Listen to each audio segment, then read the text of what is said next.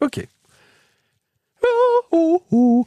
Une fois n'est pas coutume, ça n'est ni à pied, ni à vélo, ni même à dos de licorne que nous partons aujourd'hui en balade, mais bien en voiture. Parce que oui, il existe des balades à faire en voiture dans notre belle région. Et c'est en Aveyron que nous partons aujourd'hui à la découverte de la tour de Perrebrune, qui sera le point d'arrivée, une tour dont le passé tumultueux devrait vous intéresser.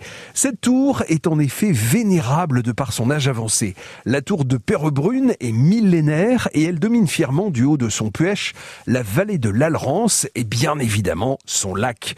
Siège de la seigneurie de Perrebrune, cette tour, récemment restaurée, se visite et vous pourrez même y regarder une projection vidéo qui vous plongera directement au cœur de l'histoire locale. Admirez également son architecture en gravissant ses marches pour atteindre son sommet et profiter d'un panorama exceptionnel sur le Lévezou et sur les Pyrénées.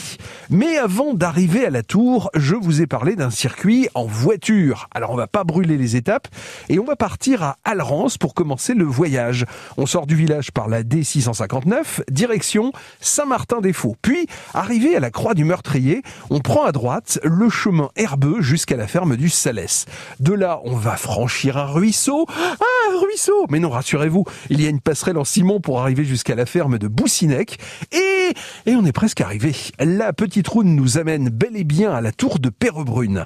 Alors il va de soi que vous pouvez faire autant de haltes que vous le souhaitez pour profiter du paysage et pourquoi pas pique-niquer sur place. France Bleu Occitanie vous recommande aujourd'hui cette balade en voiture en Aveyron. Nous partons depuis Alrance à la découverte donc de la tour de Perrebrune.